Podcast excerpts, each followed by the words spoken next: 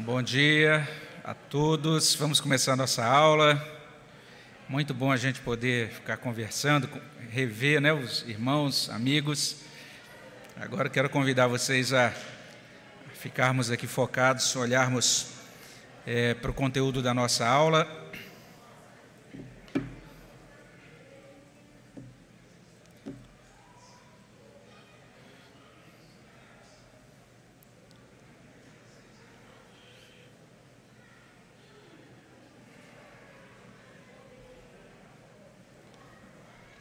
Nós vamos iniciar então a nossa aula de hoje. Essa é a última aula desse curso, né? o curso Gente Impossível. Estamos hoje então concluindo aquilo que a gente chama de curso de férias da nossa igreja. A partir do próximo domingo, nós vamos estar iniciando os novos cursos da escola dominical. Esses cursos foram divulgados no boletim e só agora de manhã que eu pensei que podia ter mandado aqui uma arte específica aqui para nossa para o nosso pessoal da transmissão. Vamos ver se a gente providencia isso para ser mostrado é, hoje à noite. Mas nós vamos estar nesse, ah, nesse primeiro semestre de 2020 é, dando continuidade à nossa escola dominical. Nós vamos voltar a partir da semana que vem para aquele formato de classes separadas. É, no semestre passado, nós tivemos duas classes, né? funcionamos com classe de adultos e jovens e também é, adolescentes e jovens, melhor dizendo, e também uma outra classe chamada classe de adultos. Agora, a partir da semana que vem, nós vamos funcionar com três classes, além de novos membros. Então, permaneceremos com a classe adolescentes e jovens. Essa classe vai é, estudar um livro muito interessante chamado Lado a Lado. É um livro que trata sobre a amizade cristã, a importância dos relacionamentos cristãos. É um livro muito interessante que nos convida a caminharmos uns com os outros e a aprendermos a nos ajudar é, mutuamente funcionando como corpo de Cristo. Então, vai ser um tema bem interessante que vai ser estudado por essa classe de adolescentes e jovens. Nós vamos, na próxima semana, reiniciar uma classe que a gente normalmente chamava, e estamos assumindo o mesmo título, a, a chamada classe de família. Então, nós teremos a classe de família na semana que vem já dando início, estudando um livro muito interessante é, que fala sobre celebração do casamento, e teremos uma terceira classe chamada a classe de vida cristã. É, estudando um livro intitulado Entre a Promessa e a Realidade. Esse livro é um livro muito precioso, porque ele traz é, em cada capítulo um estudo bíblico sobre a caminhada de Abraão. E a gente vai aprendendo à luz dessa vida de Abraão, é, como viver pela fé, é, lidando com as tribulações, com as lutas da vida diária. Então, essa será a classe de vida cristã que vai iniciar na próxima semana na nossa escola dominical. E além dessas três classes, a classe é, novos membros vai dar continuidade aí aos seus estudos. Então, vocês que estão aqui são convidados a partir da próxima semana a integrar essas classes. A integração vai ser bem simples, né? A gente vai, a partir das 10h30, disponibilizar o link na página inicial do nosso, do nosso site. Vamos disponibilizar esse link também para o grupo da nossa igreja. Vamos deixar esse link, então, disponível na classe da escola dominical também no site da nossa igreja. É, essa, então, é uma primeira informação sobre a escola dominical. Hoje, então, a gente está olhando pela última vez para esse tema, né? Gente impossível. Os estudos são baseados nesse livro do, desse autor, que é a primeira vez que a gente tem contato com ele aqui na nossa igreja, Os Guinness, um autor muito desafiador para leitura. Não sei quem comprou o livro aqui e de repente passou pelo que eu passei, mas desafia bastante. A gente às vezes tem que ler duas vezes, três vezes o mesmo capítulo, né? Para a gente começar a entender, ah, agora agora entendi, amado mestre, né? captei a vossa mensagem. Né? É um autor de linguagem é sofisticada, complexa, muito filosófico, mas ao mesmo tempo muito devotado ao Senhor, com muita disposição de servir a Deus por meio desse escrito dele nesse livro. Alguém que nos faz é, uma apresentação da realidade do mundo e um desafio para vivermos com Deus nesse mundo. Então, é um livro que a gente continua recomendando, dizendo que vale a pena ler, e é isso mesmo. Ah, os livros novos, autores novos vão trazer é, é, dificuldades novas, né? Se você está acostumado a ler só um, ti, um, tipo de autor, um tipo de livro, que já chegou num ponto que você fala, agora é fácil ler esse tipo de livro, é sempre bom você ler outros livros, outros autores que vão trazer uma certa dificuldade, e aí você vai estranhar no início, vai ter a sua própria luta com aquele autor, mas depois você vai ser muito edificado, porque é, é impressionante o que Deus faz no corpo de Cristo. Ele nos abençoa por meio de irmãos muito, muito diferentes uns dos outros, não é? Então, você pega um autor que você nunca leu, que você tem uma certa dificuldade, e depois de um tempo você fala, agora esse autor é um autor do meu coração, vou estar sempre lendo os livros dele. Acontece com todos aqueles que começam a sua caminhada de leitura.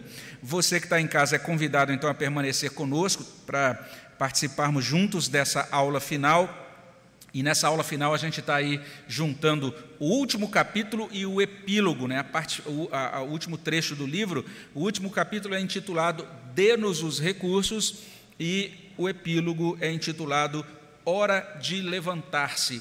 E nesse sentido a gente vai então começar o estudo. Vamos antes orar, vamos pedir a bênção de Deus sobre a nossa vida nesse momento. Abençoa, Senhor Deus, a nossa caminhada agora, nesse término desse estudo.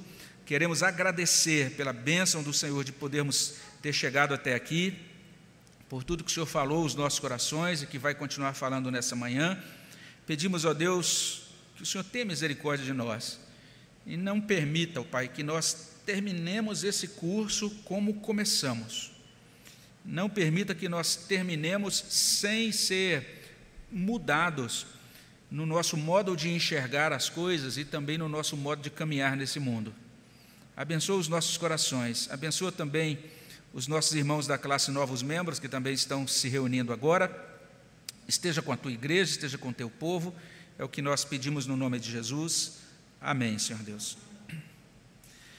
Ok, é, vamos tentar entender é, nesse momento é, onde nós estamos, como a gente está dizendo, então é o fim desse curso de férias. Vou pedir para passar para o próximo slide, por gentileza.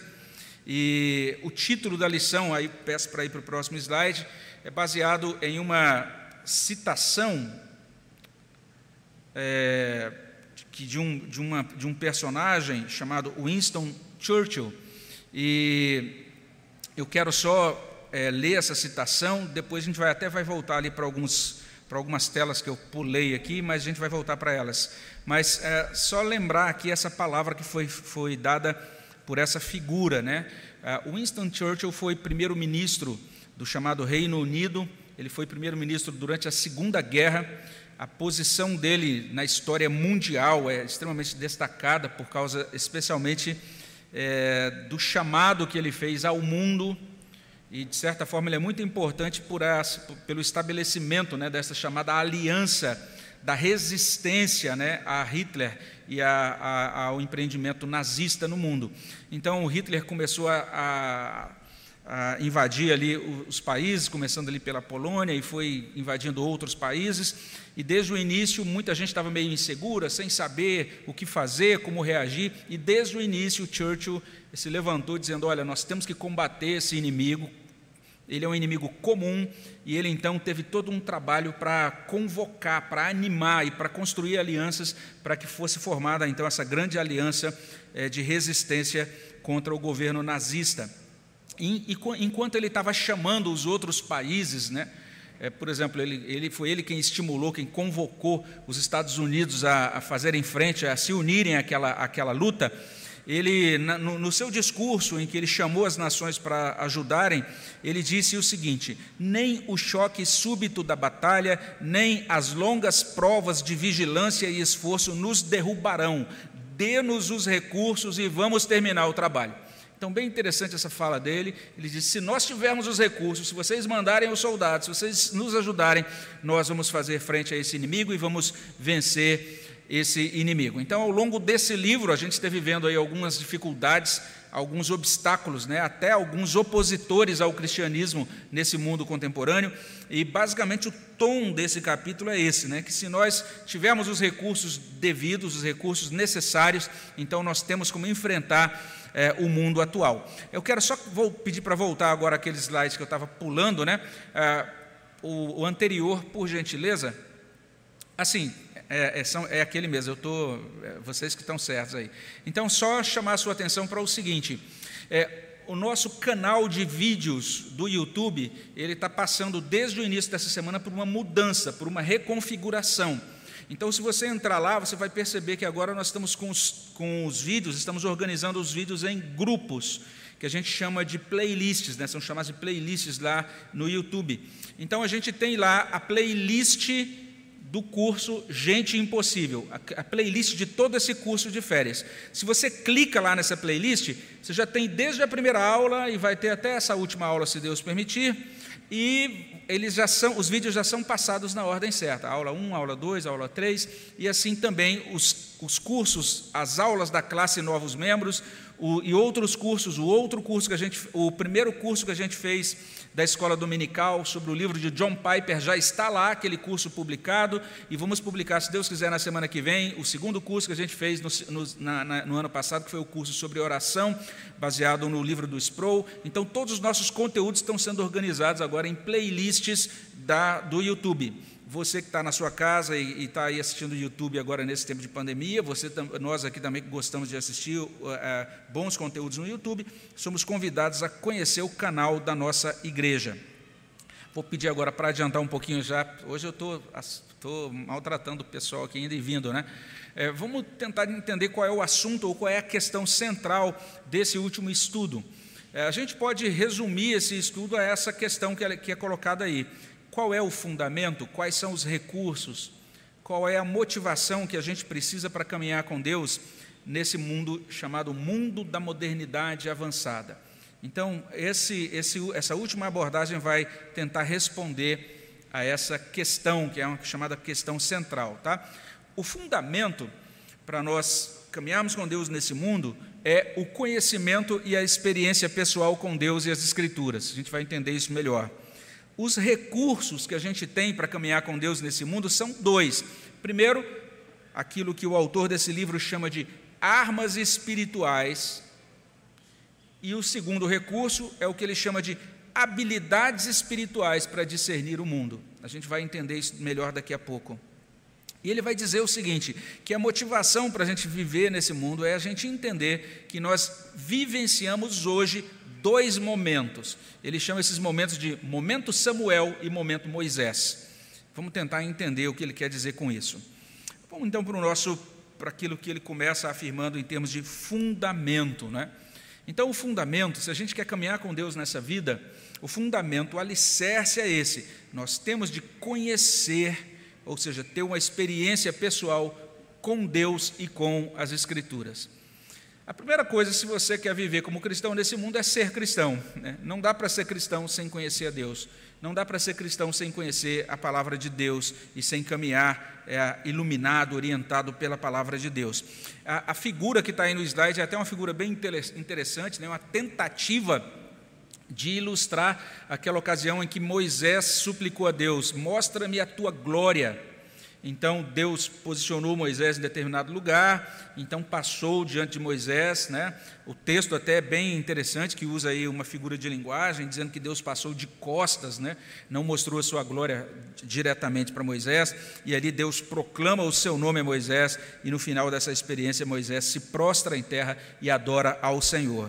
Então essa ideia de ter um conhecimento pessoal, ter uma experiência pessoal com Deus. Próximo slide traz essa citação, né? O, o, o, autor do livro, que é esse que aparece aí, o Os Guinness, ele diz assim: o que precisamos, acima de tudo, na igreja de hoje, é que cada cristão tenha um profundo conhecimento pessoal e uma experiência do próprio Deus, e um profundo conhecimento das Escrituras como sua palavra autoritativa. Olha só o que ele está dizendo se a gente quer caminhar com Deus nesse mundo, a gente tem que conhecê-lo, tem que ter uma experiência pessoal com Ele.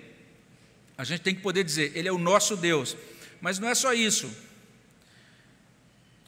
Porque muita gente diz, Deus é o meu Deus, mas ainda não é o suficiente.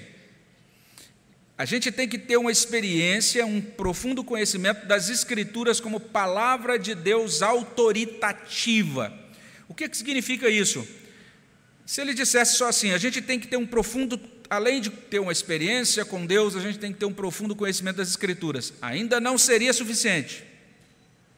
Porque conhecer profundamente as Escrituras ainda não é suficiente. É, é bem interessante você, quando analisa a tentação de Jesus, você vai ver que chega um momento em que é, Satanás tenta Jesus com a própria Escritura. Ele diz: Olha, mas está escrito a, né, a, a, seu respeito. Né? Aí ele cita o Salmo 91. O Salmo 91 é o chamado Salmo da Mandinga. Aquele crente que não lê a Bíblia, abre lá no Salmo 91, deixa na estante, sem nunca ler a Bíblia, achando que aquilo vai afastar maus espíritos, né, os demônios e tal. Mas é interessante que Satanás cita o Salmo 91, ele tem de cor na cabeça ele diz que então Deus daria ordem aos seus anjos, Cristo poderia saltar dali, do pináculo do templo, e ele seria socorrido. Ele cita, ó, porque está escrito, ele cita o Salmo 91. E aí então Jesus responde: Mas também está escrito: Não tentarás o Senhor teu Deus. Então não basta, veja só, Satanás é um bom conhecedor das Escrituras e ele não é salvo. Tem muitos teólogos liberais que conhecem muito da Escritura, muito, que escrevem livros grossos né, de teologia, conhecem muito de Bíblia, de teologia, e ainda não são salvos. Para a gente caminhar com Deus nesse mundo, a gente tem que ter a Escritura como palavra autoritativa, ou seja, a palavra de Deus governa a nossa vida. Ela é a nossa única regra de fé e prática. É isso que faz a diferença para a gente caminhar com Deus nesse mundo. Ele diz assim: ninguém e nada mais podem substituir esses itens essenciais. Então, só quero chamar a atenção para uma coisa. De certa maneira, esse livro do Os Guinness decepciona alguns leitores. Por quê? Porque alguns leitores começam a ler o livro, olha, ele está falando aí como é que está a política, a cultura, né, todos esses movimentos contrários ao cristianismo, a alma do Ocidente está sendo roubada, o cristianismo está sendo tirado do centro do, da, do pensamento, das crenças, da, do comportamento ocidental e agora então nós precisamos fazer alguma coisa. Ele fala da influência, por exemplo, do extremismo islâmico, ele fala, por exemplo, da influência é, do construcionismo social, ele vai levantando então uma série de, de opositores do cristianismo, e à medida que a gente vai lendo, a gente de repente vai pensando, agora eu imagino que nos capítulos seguintes ele vai trazer uma espécie de agenda política, de programa, né, de para a gente é, tentar fazer uma frente, uma coalizão evangélica para lutar contra essas forças dentro da cultura e na política. E aí, no final, as orientações que ele vai dar frustram isso. E eu creio que ele está muito certo em fazer como ele faz. Vamos entender o, o que, que ele faz, como é que ele fecha o livro dele aqui, tá? Ele diz: ninguém, nada mais podem substituir esses itens essenciais.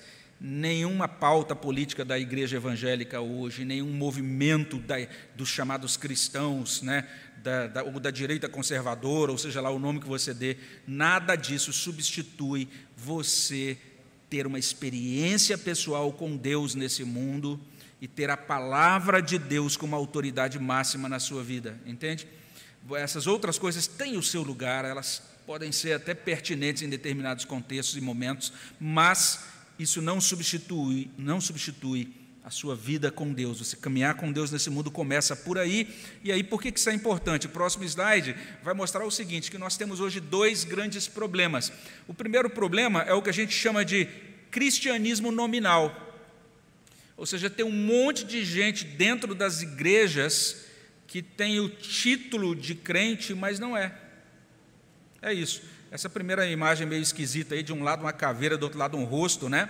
Mas é isso, pessoas que parecem uma coisa, mas que na, no, na, no, no, fim das contas não são de fato convertidas a Cristo. Não é? E aí ele faz inclusive uma pergunta no estudo dele. Ele diz assim: Nós tomamos nossa cruz para seguir Jesus ou nós só seguimos a corrente? Nós só seguimos a onda, a moda. Não é? Houve um tempo em que ser cristão era fora de moda, não é? Você se identificava como evangélico ou como cristão, a pessoa já torcia o nariz. Hoje não, hoje pessoas se identificam como cristãs, celebridades se identificam como evangélicas, e é, existe esse perigo de você simplesmente é, assumir-se como cristão, porque realmente hoje está mais favorável fazer isso. E ele lembra, então, nesse contexto da argumentação dele, da palavra de Jesus em Mateus 12, 30, onde Jesus diz assim: Quem não é por mim é contra mim. Quem comigo não ajunta, espalha. Então nós precisamos entender se nós estamos com Cristo ou não, se nós somos dele ou não, se nós somos cristãos de verdade ou não.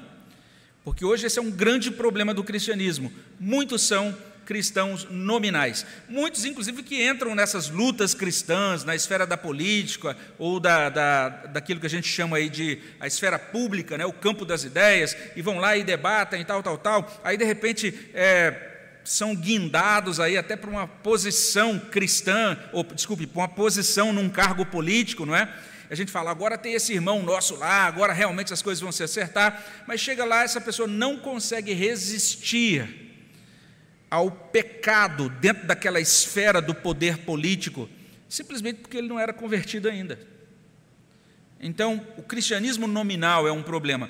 O outro problema que nós temos hoje, veja só, gente, a gente tem esse problema em plena era da internet. A gente tem esse problema nesse tempo em que a gente tem o maior volume de Bíblias de estudo da história do cristianismo.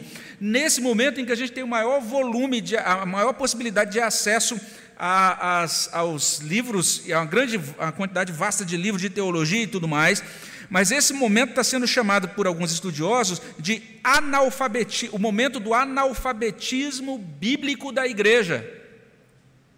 Porque o crente comum, até às vezes por conta dessa grande quantidade de acessos que ele tem para conteúdos bíblicos, por exemplo, o crente ele abre e no WhatsApp já vem o versículo do dia. Ou na página do Facebook. Então, ele já viu o versículo do dia, ele não precisa abrir a Bíblia dele. Entende? Então, o crente comum está perdendo o hábito dele próprio ler a Bíblia dele ele está recebendo conteúdos bíblicos de todo lado, e no final das contas ele recebe um monte de recortes de, de conteúdos bíblicos, mas ele não desenvolve um hábito de leitura diária, cotidiana, profunda, calma da Escritura, para ele ter uma visão completa da Escritura. É, eu até coloco aí o, uma, um artigo que saiu na revista Cristianismo Hoje, lá nos Estados Unidos, e tem um artigo, é, o título é O Escândalo do, do Analfabetismo Bíblico. Então, é uma percepção né, de que esse grande contingente de cristãos contemporâneos, esses cristãos que estão inclusive aí mergulhados nas causas né, da política e tudo mais, e que querem mudar o mundo, mas eles não estão lendo a Bíblia. Eles estão deixando a tarefa básica de conhecer as Escrituras. Então ele vai dizer: o cristianismo hoje é marcado por pregação branda, o cristianismo hoje está sendo marcado por pouca leitura de bons livros. Quando ele está falando de leitura de livros, são de bons livros. Então muita gente gosta desses livros mais devocionais, mais rasos, né, mais doces. Mas a gente está deixando de ler bons livros cristãos, a gente está buscando quase toda a nossa informação hoje online. Nós vivemos hoje uma vida super ocupada, então o tempo todo a gente está recebendo notificação e correndo, né? nem no carro, nem na hora de comer a gente para mais, nem na hora de dormir, não tem nem mais hora para acordar ou dormir direito, desde cedo você tem notificação, vai até altas horas da madrugada nós temos uma grande confusão com um monte de versão bíblica, nova versão da tal, aí nova versão da nova versão, nova versão, nova versão que é realmente fiel, nova versão, nova versão que é realmente fiel, conforme os textos hebraicos encontrados no Mar Morto, nova versão da Bíblia da mulher, nova versão da Bíblia do homem, Bíblia de estudo tal. São tantas versões bíblicas que isso, ao invés de ajudar, está confundindo os crentes, porque isso tem esse perigo de confundir crentes. Muitas versões, e inclusive muita gente com essas disputinhas, tipo, ah, agora eu estou com a versão que é muito melhor que a sua.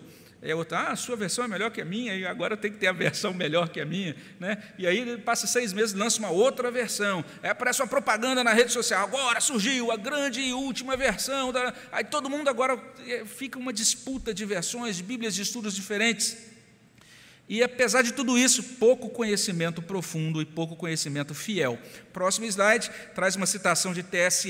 Eliot. Os Guinness cita esse autor, um poeta, um dramaturgo literário lá, é, que nasceu no século XIX, morreu em 65. E esse poeta ele, ele traz esse verso. Olha só que interessante.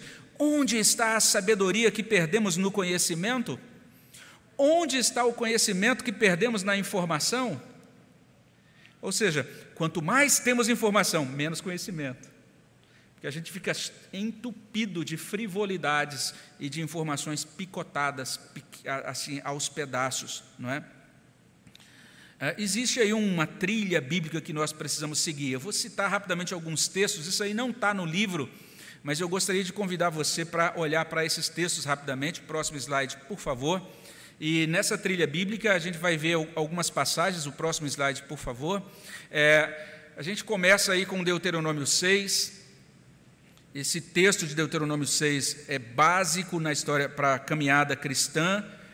E ele diz assim: Ouve Israel, o Senhor nosso Deus é o único Senhor. Amarás, pois, o Senhor teu Deus de todo o teu coração, de toda a tua alma e de toda a tua força. Esse é o chamado. Conhecer a Deus, amar esse Deus, amar esse Deus intensamente. Esse é o chamado que a gente encontra na Escritura. E aí o texto que a gente já mencionou, né? Êxodo 33, 18, quando Moisés diz para Deus: rogo-te que me mostres a tua glória. A gente vai voltar para esse texto daqui a pouquinho. O Salmo 25, né, na época da minha mocidade, a gente até cantava um corinho baseado nele, né? Faz-me, Senhor, conhecer os teus caminhos, ensina-me as tuas veredas, guia-me na tua verdade e ensina-me, pois tu és o Deus da minha salvação em quem eu espero todo dia. Veja aí essa ênfase no verbo conhecer, no verbo ensinar, no verbo guiar. Deus guiando, essa pessoa conhecendo a Deus à medida em que Deus o dirige pelos caminhos, pelas veredas. Esse Deus, quem é? É o Deus da salvação dele. Então, um conhecimento pessoal, uma experiência pessoal com Deus. O próximo slide, Salmo 119, tem vários versículos que falam sobre isso, mas especialmente versos 10 a 12. De todo o coração te busquei. Então veja a ênfase desse salmista, uma ênfase devocional, de busca de Deus. Depois, guardo no coração as tuas palavras para não pecar contra ti. As palavras de Deus estão no coração dele, ele está trazendo a palavra de Deus para a vida dele.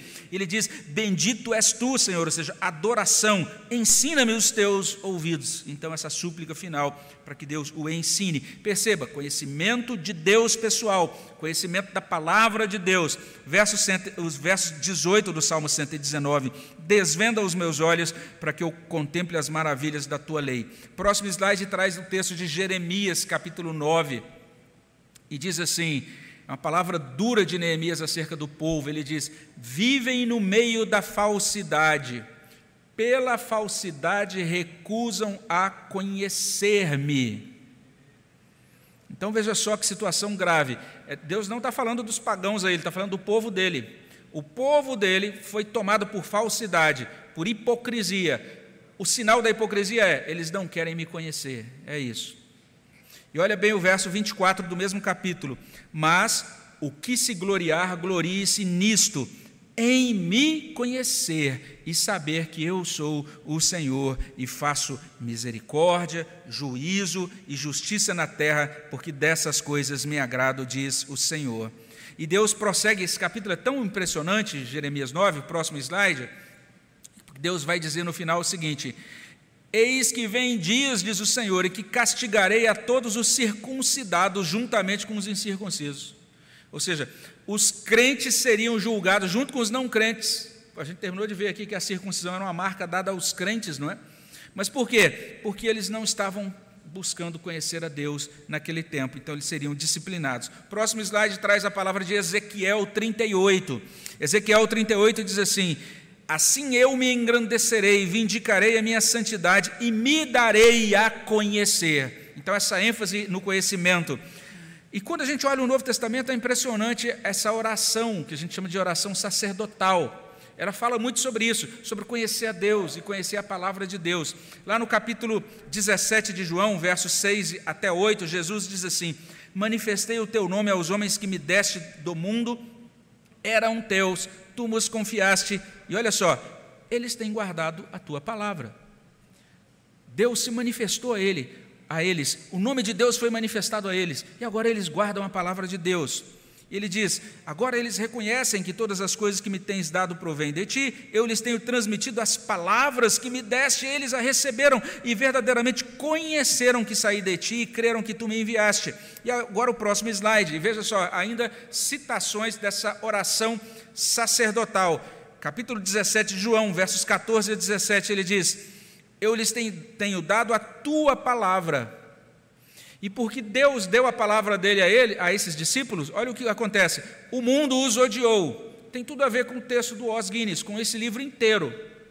Então, toda essa, essa oposição do mundo à igreja tem a ver com o fato simples de que essa igreja é a igreja a quem Cristo deu a palavra. E observe, eles não são do mundo, como também eu não sou. Não peço que os tires do mundo, e sim que os guardes do mal. E ele termina dizendo: Eles não são do mundo, como também eu não sou, santifica-os na verdade, a tua palavra é a verdade. A palavra de Deus é bastante clara nesse sentido. Nosso lugar é aqui e não é. Ou seja, Deus nos concede vida nesse mundo, nós nascemos aqui, mas nós somos peregrinos nesse mundo e nós não seremos muito bem tratados nesse mundo. Isso é Jesus falando no século I, muito antes de tudo que a gente vê hoje, todas as pautas políticas e ideológicas que a gente vê hoje, muito antes de qualquer dificuldade que a igreja esteja vivendo nesse século XXI. E o que cabe à igreja é ser santificada na verdade, entendendo que a palavra de Jesus é a verdade. O verso 26 do capítulo 17 de João traz: Eu lhes fiz conhecer o teu nome e ainda o farei conhecer a fim de que o amor com que me amaste esteja neles e eu nele, e eu esteja neles e eu neles esteja. Essa palavra de Jesus em João 17, 26, ela é muito impressionante, porque ela atualiza e ela cumpre Deuteronômio 6. Ouve Israel, o Senhor é o único Senhor, ame a Deus de toda a sua força. Jesus diz: eles agora vão receber o teu amor, eles vão ser capacitados a amar com o teu amor, porque eu fiz com que eles conhecessem o teu nome. Então, conhecimento de Deus, conhecimento da palavra de Deus. Próximo e último slide aí com os versículos. Observe bem, Atos 2:28, fizeste-me conhecer os caminhos de vida, encher-me-ás de alegria na tua presença, lá em Atos 2:28, citando o Salmo 16, e a palavra de Paulo em Filipenses 3 de 10 a 11, Paulo está dizendo aí o seguinte: para mim, o mais importante nesse mundo é conhecer a Deus, é conhecer a Cristo, conhecer o poder da Sua ressurreição, a comunhão dos seus sofrimentos, conformando-me com Ele na Sua morte, para de algum modo alcançar a ressurreição dentre os mortos. Isso é a prioridade de Paulo. Ele diz: Isso é a coisa mais importante. Eu considerei todo o resto refugo. Tudo mais não tem importância para mim. O centro da minha vida é o conhecer, conhecer o poder da Sua ressurreição. Guarde aí, poder da ressurreição, porque isso vai ser mencionado daqui a pouquinho. Então nós precisamos cultivar, peço para mostrar o próximo slide, nós precisamos cultivar. Se a gente quer conhecer a Deus, quer conhecer melhor, com profundidade as coisas de Deus, a palavra de Deus, não existe atalho. A gente tem que cultivar alguns hábitos aquilo que os antigos chamavam de vida interior. A gente precisa entender que algumas coisas são importantes na nossa caminhada com Deus nesse mundo. O que são essas coisas importantes? Primeiro, o resguardo da nossa privacidade. Nós estamos tão expostos hoje nas redes sociais que com isso a gente o tempo todo vai tendo uma superexposição que vai nos puxando, nos conduzindo à superficialidade. E deixa eu explicar por quê. Porque à medida que você é fisgado né, por esse modo de funcionamento das redes, você vai perceber o seguinte: que quanto mais você posta alguma coisa sua, mais o pessoal vai dar joinha ou aplauso ou coisas semelhantes assim. Isso vai injetar uma endorfina no seu organismo. Você vai sentir uma alegria, um prazer em ver que o pessoal curtiu o que você postou. E aí, exatamente porque você sentiu aquele prazer, você vai sentir um impulso para postar uma outra coisa. E você vai querer cada vez mais postar o máximo de si, publicar o máximo de si, para receber o máximo de palminhas ou de curtidas e tudo mais. E com isso você vai perdendo o seu tempo. Você de repente vai ver que você passou a manhã olhando para o Facebook ou para o Instagram ou para outra rede social que você tenha. Essa superexposição ela prejudica a vida contemplativa. Além disso, nós precisamos ler bons livros. Né, o, nosso, o nosso canal de vídeo vai ter, a partir da semana que vem, toda semana, uma indicação de um bom livro para você ler. Um livro que vai desafiar a sua leitura, que vai ajudar você a caminhar com Deus nesse mundo. Além disso, a gente precisa aprender a refletir. Refletir significa fazer aquilo que diz lá nos Salmos: meditar, aprender a meditar, a ruminar, pensar maduramente, pensar com calma sobre as coisas de Deus. A gente sabe, a gente ouve falar disso o tempo todo. Paulo dizendo em Colossenses: pensai nas coisas lá do alto. Quem aqui nessa semana gastou meia hora para pensar no céu? Para pensar nas coisas lá do alto? Quantas horas de séries a gente assistiu essa semana?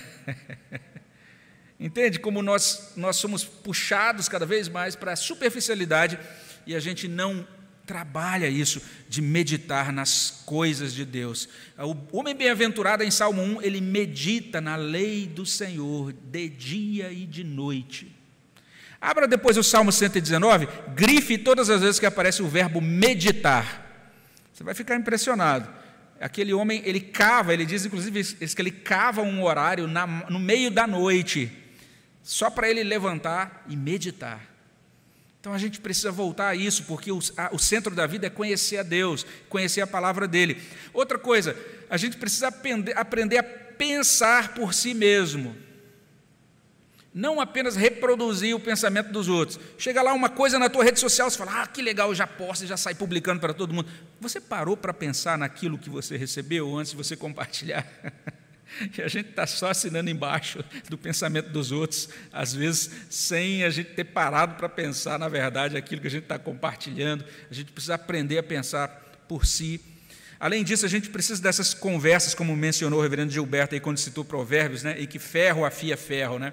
Aqueles momentos em que a gente tem essas conversas em que a gente é, é, desafiado, em que a gente é aconselhado, admoestado, em que nossos pontos de vista às vezes são ali confrontados, a gente pode aperfeiçoar é, no sentido de aprender coisas novas e deixar de lado ideias erradas e aprender boas ideias e, e absorvendo melhores ideias à medida em que a gente desenvolve uma vida do, do pensamento saudável. A gente precisa entender que a, que a história também é muito importante. Muitos dos erros que estão sendo propostos hoje são simplesmente é, modificações de pensamentos antigos ou de propostas antigas que já não deram certo lá atrás. E a gente tem que aprender com a história. E a coragem de manter convicções que não estão na moda é importante. Que a gente tenha essa coragem de dizer, eu creio nisso, essa é a minha convicção, mesmo que todo mundo que isso não vai te render muitas curtidas, né? Nem muitos aplausos, nem muitas palminhas, mas o pessoal vai até dizer: Ih, rapaz, agora eu vou até deixar de seguir esse indivíduo aqui, porque ele está pensando essas coisas. Mas o cristão é alguém que sempre vai pensar fora de moda, vamos dizer assim, não é? Vamos olhar agora para os recursos. Então, é, o fundamento é esse: caminhar com Deus e caminhar conhecendo a palavra de Deus. Quais são os recursos? Próximo slide. São dois recursos que nós temos para caminhar nesse mundo. Primeiro, armas espirituais e segundo, habilidades espirituais para discernir o caráter do mundo. Vamos ver primeiro a questão das armas espirituais. Peço para mostrar o, pro, o, próximo, o próximo slide. Se nós queremos nos envolver de maneira correta com o mundo, nós precisamos de armas espirituais. É nesse sentido que eu creio que Os Guinness decepciona. Que alguém pensava, agora ele vem com a pauta política aqui, vai nos dizer como desenvolver um programa político ou filosófico, ou para a gente criar uma frente aí, né, um, sei lá, um partido, ou alguma coisa assim, para a gente vencer esse mundo mal, né, essas, essas influências mal, é, é, deletérias no mundo. Mas o que ele vai insistir aqui é o seguinte: que nesse mundo moderno, avançado, existe uma tensão entre poder e princípio. Essa tensão existe nesse mundo que a gente vive. O que é essa tensão? Quando a gente pensa em poder, significa as forças do poder. Quando a gente pensa em princípio, a gente está falando das forças do direito. O que, que ele está dizendo? É que nem sempre aquilo que é possível e que é estabelecido e aplicado e até é, colocado para a gente, forçado para a gente seguir, é o certo. Nem sempre o certo prevalece no mundo. No mundo da modernidade avançada, muitas vezes aquilo que é estabelecido até forçosamente pela lei pode ser o contrário à vontade de Deus, pode ser o contrário àquilo que é direito. E aí ele já falou sobre a questão ideológica, filosófica disso lá atrás, mas ele falou algo mais também lá atrás, no capítulo 3. E ele vai é, agora desdobrar isso um pouco. Ele vai dizer que o mundo moderno ele focaliza no poder em detrimento do princípio. O importante é que você alcance aquela posição de poder. E não importa se aquilo que você vai implementar é certo ou errado. Essa é a tônica do mundo atual. Mas a grande questão desse autor ele é essa: ele vai dizer, isso acontece não é por causa de uma postura filosófica, não é apenas por causa de uma postura cultural, não é apenas por causa de uma postura ideológica, não é apenas por causa de posturas políticas do mundo contemporâneo. Isso acontece porque no mundo atual existe um poder mundano errado, e esse é um poder sobrenatural que está atuando no mundo contemporâneo. Você não vai vencer esse poder com filosofia, ou aprendendo tudo sobre cosmovisão, ou fazendo debates e se tornando um grande expert aí, por exemplo, é, na defesa da fé, em apologética. Ainda que todas essas coisas sejam importantes, tenham o seu lugar e sejam necessárias. Mas observe, nós estamos lidando com uma, com uma confrontação, com uma oposição à igreja que é sobrenatural. E aí, ele falou sobre isso no estudo 3, próximo slide ele vai chamar a atenção nesse capítulo para o fato de que a pessoa de Jesus, o próximo slide, por favor, a pessoa de Jesus e o Novo Testamento serem bastante preocupados com o poder. Eu acho que não passou ainda, eu acho que travou talvez. Assim, agora sim, agora obrigado, obrigado. Mas a pessoa de Jesus e o Novo Testamento se preocupam com poder. E ele mostra no capítulo, é bem interessante, ele vai dizer que quando a gente olha o Novo Testamento, é difícil você passar uma ou duas páginas do Novo Testamento sem se defrontar com o tema do poder e da autoridade. Poder e autoridade são temas frequentes no Novo Testamento, e inclusive essa expressão, reino de Deus. Reino de Deus tem a ver com poder autoridade, domínio. Essa é a ideia de reino ou de reinado.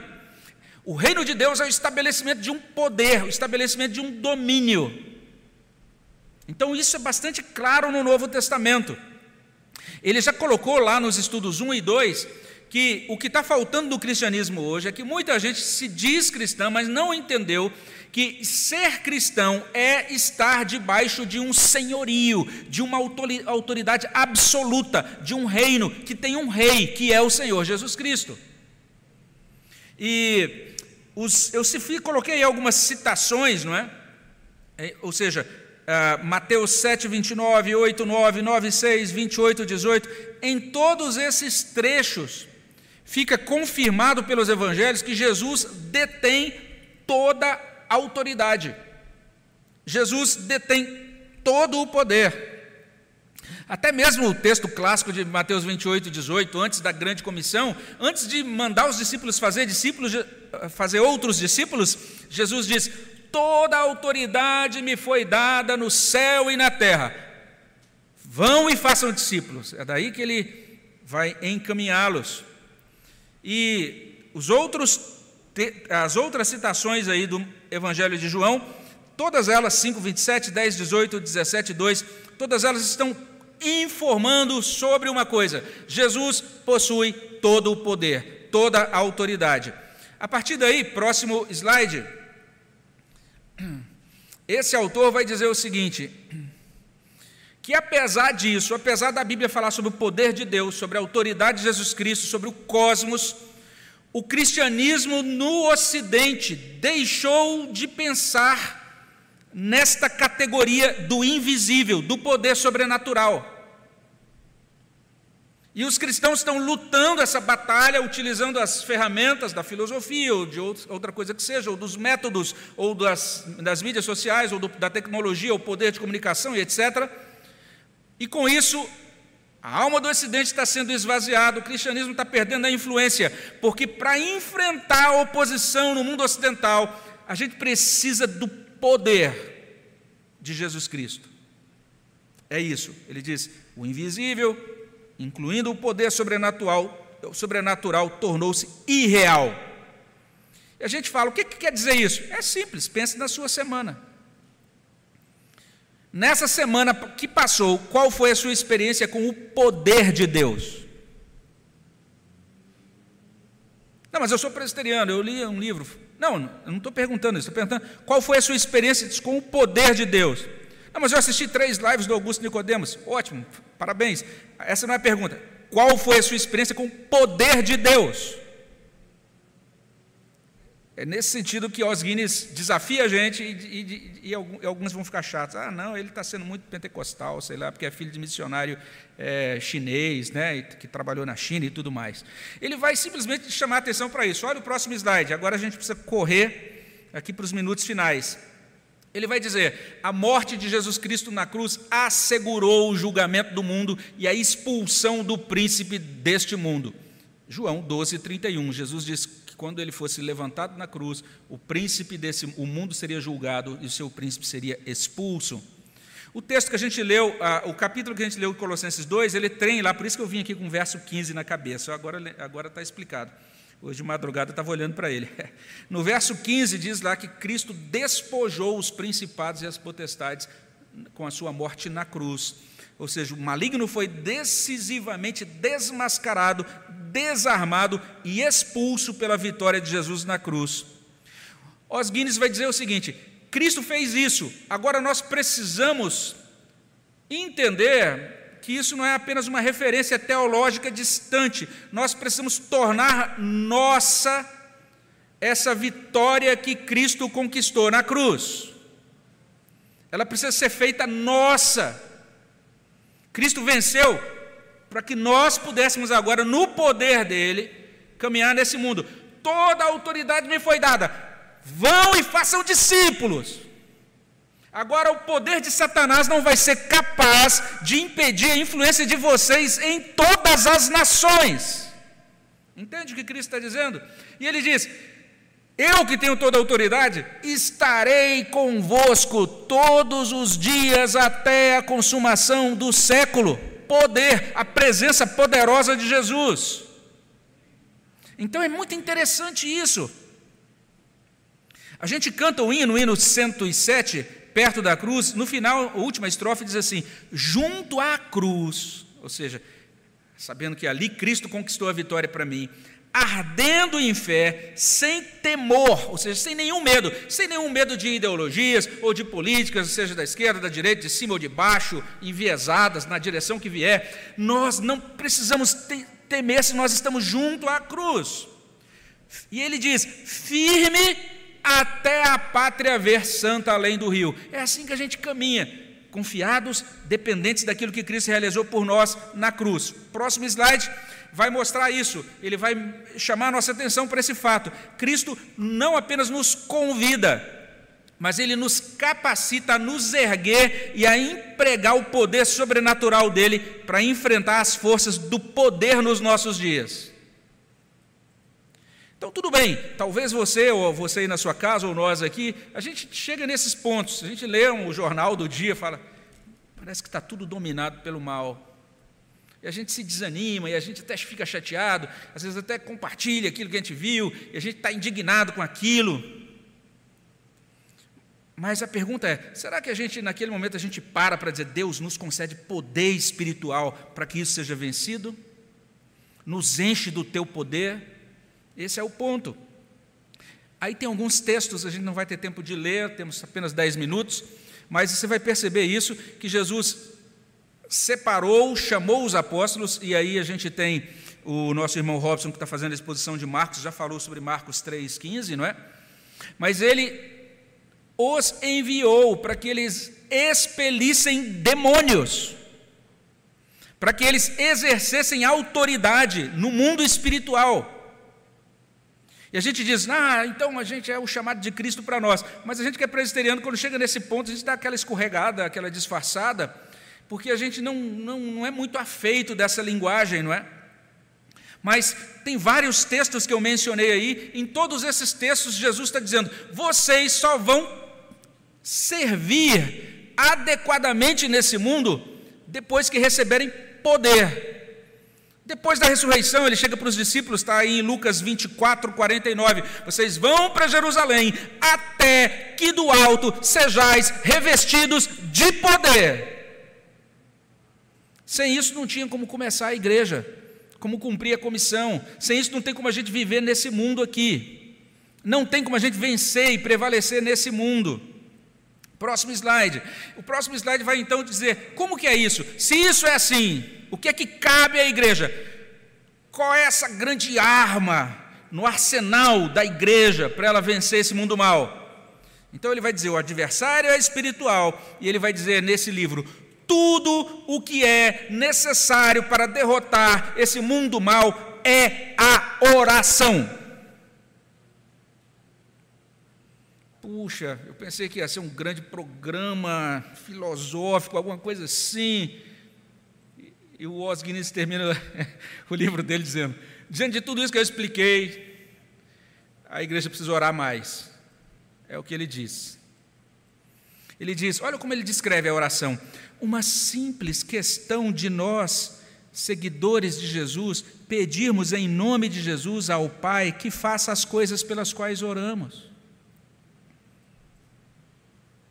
Senhor, está aqui essa pauta aí, sei lá, ou essa lei, ou essa questão. Senhor, eu quero entregar nas tuas mãos, só o Senhor pra que pode bloquear isso. Se você acha que vai bloquear isso indo para frente do Palácio do Planalto, e, ah, com cartaz, não é esse o caminho. O autor do livro vai dizer o seguinte: nisso, nisso, pedir em nome de Jesus ao Pai que faça as coisas pelas quais oramos, nisso está o poder. Não sei se você percebeu por que o poder está aí. Porque, observe o que ele diz: pedir em nome de Jesus ao Pai que faça. O único que pode vencer o poder no mal desse mundo é Deus Todo-Poderoso. É o Pai que tem o poder para vencer isso. É Deus lutando por nós. Nós não temos capacidade de vencer isso. Próximo slide.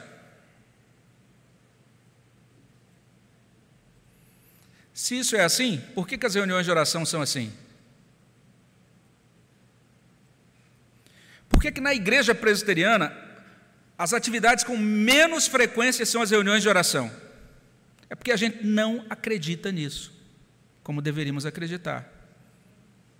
E a gente fica frustrado e fica dizendo que a igreja não está fazendo frente adequadamente às coisas, às demandas do nosso tempo, mas a gente não aparece para orar.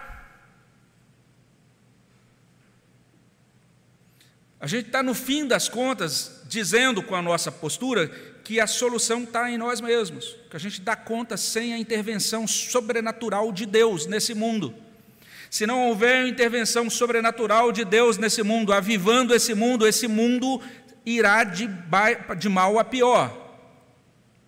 Todas as vezes em que houve uma mudança, em que houve uma guinada do cristianismo, entendamos que essa não é a única ocasião que isso acontece, já aconteceu várias vezes no passado. Isso sempre foi solucionado com avivamento com a vida do Espírito Santo com poder sobre a igreja, e aí usando os cristãos com poder na sociedade. Sempre, sempre, sempre foi assim. Então, quando a igreja deixa a reunião de oração, ela está dizendo que não precisa da ajuda de Deus para enfrentar esse mundo mal. Lá com, nos meus dias de férias lá com o presbítero Paulo, ele falou um negócio para mim que eu achei tão legal. Ele diz assim: quando as pessoas vêm à igreja para ouvir o pregador, eles dizem que eles admiram o pregador. Quando as pessoas vão à igreja para reunião de oração, elas dizem que elas admiram Jesus. E olha só, próximo slide. Preciso correr que nosso tempo está acabando. Osguinness cita esse autor, Walter Wink, e esse Walter Wink ele diz o seguinte: que os demônios são como o tio bêbado do século XX Aquele tio bêbado que a gente não gosta que ninguém veja, então a gente mantém ele fora de vista, né? Então, as igrejas normalmente reformadas, que são mais sofisticadas, elas não gostam muito de falar desse tema, de que a gente tem uma batalha, que a gente precisa vencer essa batalha em oração. Então, para nós, nós somos tão sofisticados que falar sobre essa batalha é até embaraçoso. E fala, não, aqui na nossa igreja, a gente não fala desses assuntos e nem, nem fala, nem ora sobre isso. De acordo com o teólogo tal, a gente cita o teólogo do século XIV, o XVI, o XVII, mas a gente não ora e não batalha. É, olha só o próximo slide, é uma citação de Leslie Neubigin. E esse Leslie Neubigin, ou Neubigin, ele foi um líder reformado inglês. Ele escreveu assim: os principados e os poderes são realidades. Talvez não possamos visualizá-los, localizá-los ou dizer exatamente o que são, mas somos tolos se fingirmos que não existem. E aí, próximo slide, Os Guinness vai dizer assim: o que é mais impressionante que Jesus deu a nós, seus seguidores, esse poder. Que poder é esse, gente? O poder da oração, a fim de usarmos para o avanço do reino. E ele termina com uma pergunta aí bem é, é, irônica, talvez, né? Ou será que, com nossa condição cronicamente dissonante, estamos surdos às suas palavras e mal o levamos a sério? E aí ele prossegue, olha só o que diz o próximo slide: restaurar a arte da batalha espiritual é a chave vital para uma fé que pode prevalecer no avançado mundo moderno de poderes titânicos. A chave vital para a gente prevalecer nesse mundo moderno de poderes titânicos é a oração. E ele vai dizer assim: há um poder maior do que as forças de nossos dias. E a boa nova de Jesus é que ele oferece esse poder para que seja nosso, se tão somente o pedirmos. Só isso. Uma das coisas belas é a simplicidade do cristianismo. A gente diz, ah, como é que eu enfrento esse mundo? Ah, você tem que participar do seminário de Cosmovisão, Introdução, parte 1.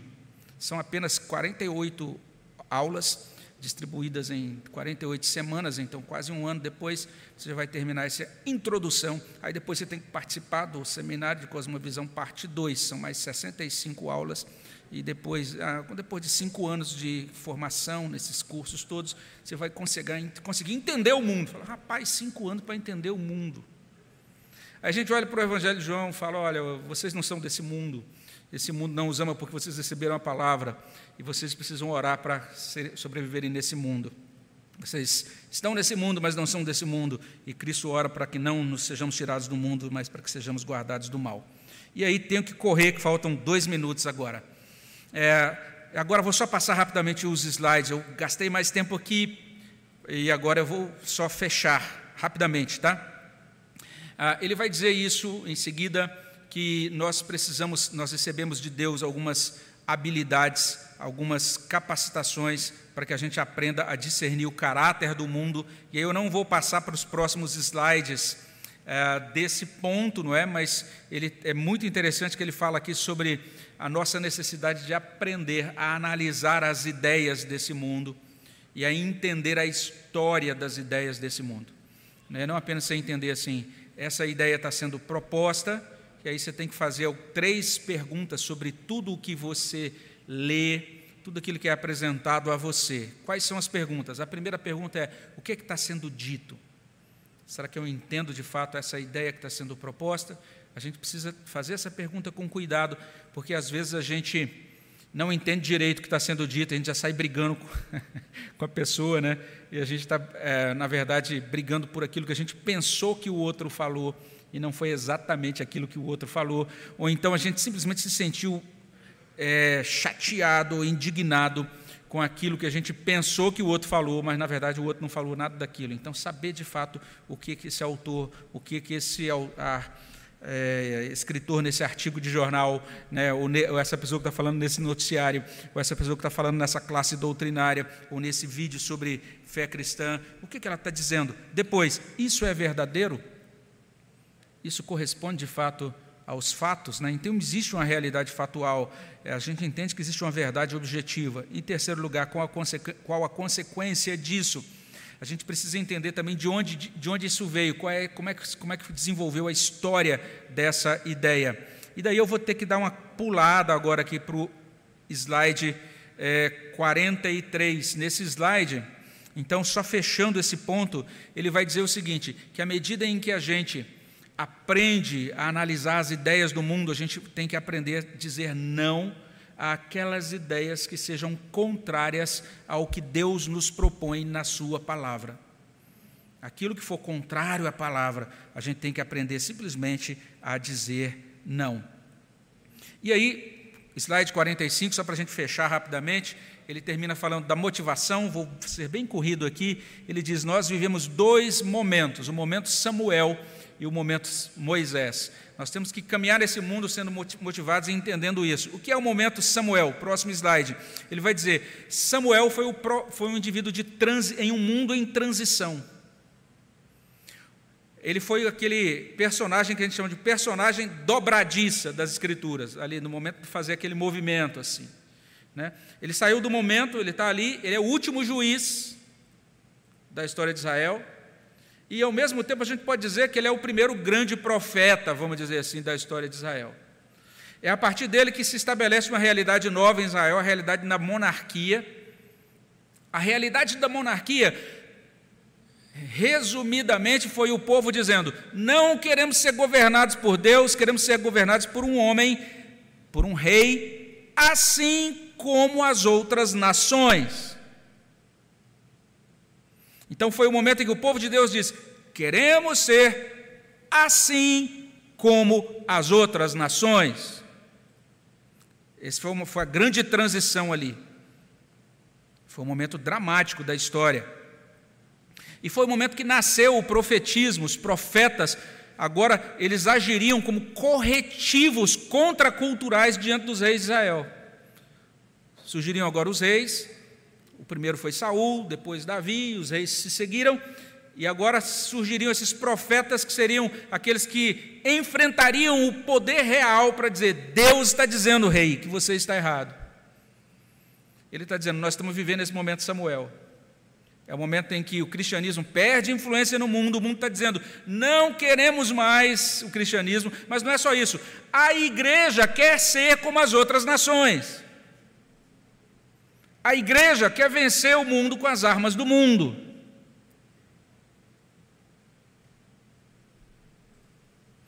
E quando as pessoas da igreja vão para assumir cargos na política, elas se tornam tão corruptas quanto as pessoas do mundo. E envergonham o cristianismo. Esse é o momento Samuel. Próximo slide. Ele vai dizer: a nação escolheu o rei humano, mas Samuel escolheu o Senhor. Então, esse é o momento. Se todo o resto quiser escolher as outras soluções, nós devemos dizer: nós escolhemos o Senhor. Também é o momento de Moisés, e a gente já está fechando. E ele vai mostrar, vai chamar a atenção para aquele fato de que Moisés, no momento de grande crise, como líder, como, como servo de Deus naquele momento, ele entendeu o seguinte: eu preciso conhecer tudo de Deus que um ser humano caído possa conhecer e permanecer vivo. Mostra-me a tua glória. E Deus então mostrou.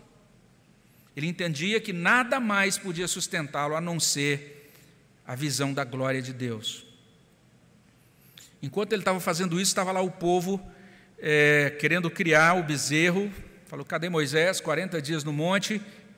Agora, se Deus fala conosco por meio de Moisés, Moisés não volta mais, vamos criar um novo ídolo aqui, para que Deus fale conosco por meio desse novo ídolo. Então, o bezerro foi estabelecido numa, diante de uma crise de mediação, uma crise de oráculo. O povo queria ouvir, e ele estava agora inventando o seu próprio oráculo.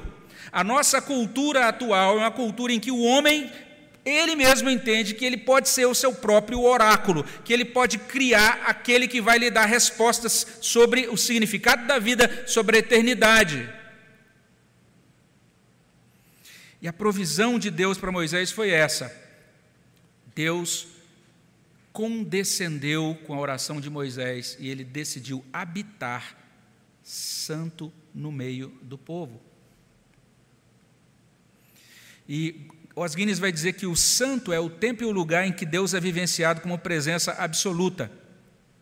E ele vai então terminar, e aí a gente já caminha para concluir. Ele diz: esse mesmo conhecimento, essa mesma experiência, esse mesmo propósito do santo, como presença absoluta de Deus, é o cerne indispensável da fé cristã, como é da fé judaica. Não há necessidade mais profunda na igreja do que experimentar e vivenciar o santo absoluto reinando sobre ela. Não há nada mais necessário da igreja do que na igreja do que a santidade.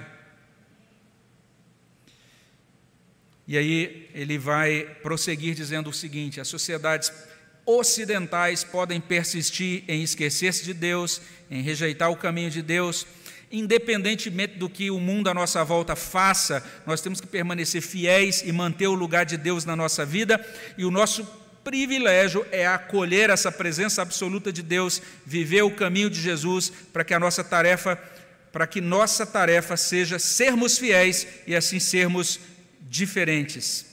Eu quero só mostrar agora o slide 54, penúltimo slide, a gente vai passar para ele, e ele faz a seguinte citação: que nos determinemos e nos decidamos a ser tão fiéis em todos os desafios e provações que o futuro próximo traz, a ponto de que seja dito de nós que servimos ao propósito de Deus na nossa geração.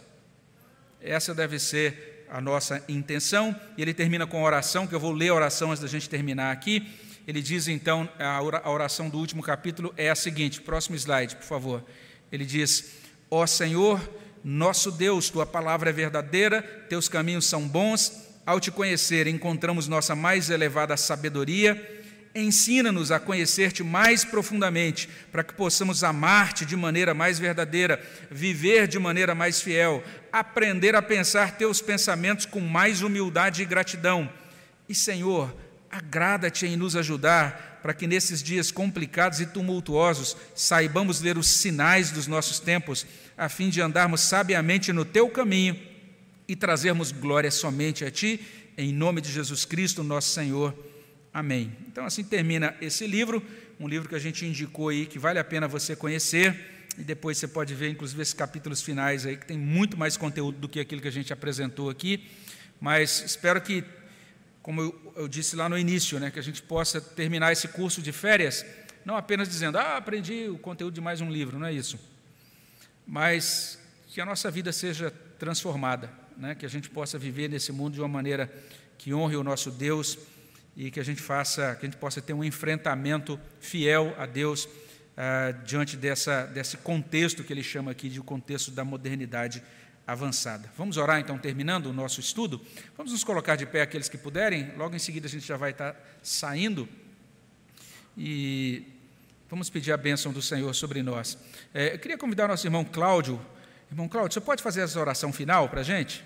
Você pode fazer aqui no microfone, para quem estiver em casa poder ouvir, por favor, Cláudio?